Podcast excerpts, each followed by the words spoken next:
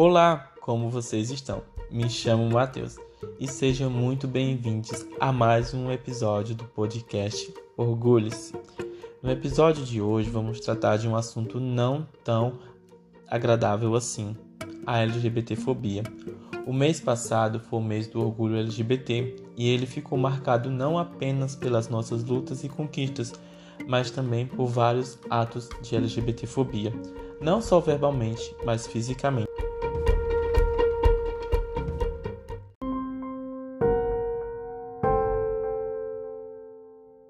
Um dos casos que ficou muito conhecido foi o da travesti Roberta Nascimento da Silva, de 32 anos. Quase foi assassinada na noite do dia 25 de junho em Recife. Enquanto ela dormia, um adolescente ateou álcool em seu corpo e depois tocou fogo. Com 40% do corpo queimado, Silva foi levada para o hospital. O menor foi detido. E isso não é um caso isolado. Inúmeros outros aconteceram também com pessoas trans e travestis em Recife.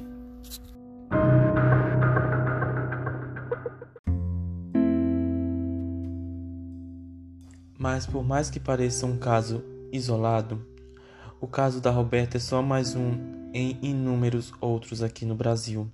Inclusive, o Brasil é o líder do ranking mundial de crimes contra as pessoas trans.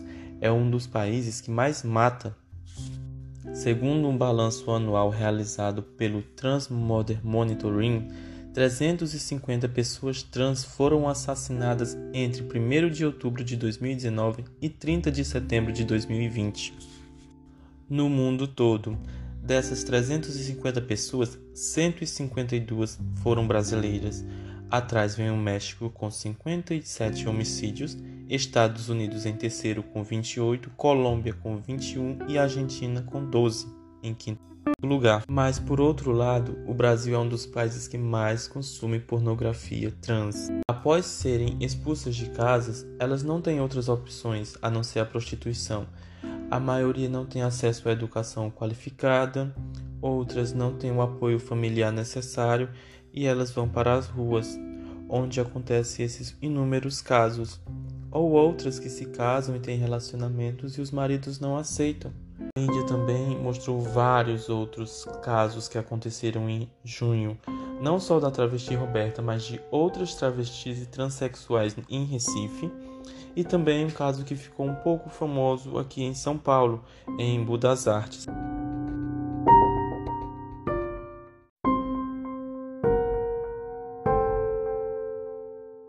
Gabriel Garcia tinha 22 anos e foi assassinado na terça-feira, dia 22, em Embu das Artes, por um mascarado.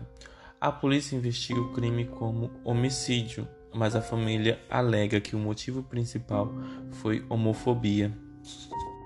Isso mostra que ainda estamos muito, muito, muito longe de ter o que é nosso de ter respeito, de ter segurança, de ter nossos direitos assegurados perante a lei. E esses casos revelam que não é porque o Brasil é um país extremamente violento que nós sofremos a violência causada como qualquer outras pessoas. Nós temos agravantes. Nós somos LGBTs e sofremos sim LGBTfobia. E não adianta alguém vir com um discurso de que, ah, mas qualquer pessoa está sujeita a apanhar, a ser morta na rua, a violência está aí. Sim, a violência está aqui, a gente sabe disso, só vemos na pele. Vemos nos noticiários inúmeras pessoas sendo assaltadas, roubadas e mortas. Mas isso não tira o fato de que o Brasil é sim um país preconceituoso não só com nós LGBTs, mas com mulheres, com pessoas periféricas, com pessoas pretas. O Brasil é sim e precisa tratar esse preconceito, essa enraização dessa LGBTfobia, desse racismo, de todos os preconceitos que existem aqui.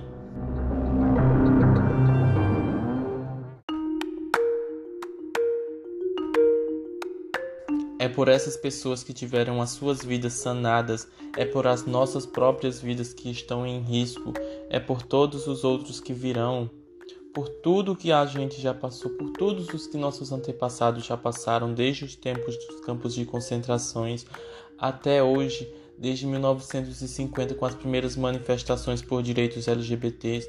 A gente não pode ficar calado. Não podemos deixar que isso passe impune.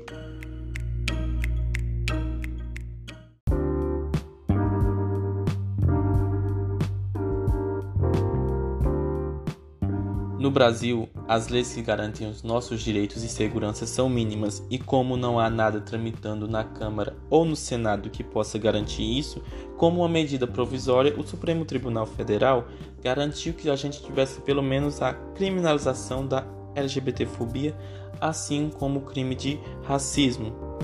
Aprovado pelo Supremo Tribunal, esse projeto de lei tende a criminalizar ofensas tanto individuais como coletivas, homicídios, agressões e discriminações motivadas por orientação sexual ou gênero.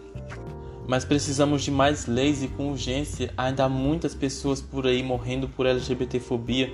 O nosso casamento ainda não é legalizado totalmente no Brasil. Ainda não podemos andar nas ruas de mão dadas com outras pessoas, ainda não podemos beijar em públicos, ainda não estamos seguros dentro de casa.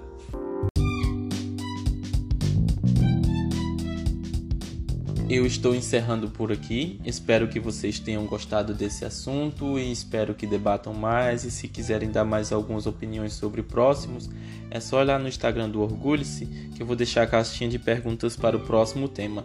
Eu quero agradecer muito a quem ouviu o primeiro episódio e quem está ouvindo o segundo também.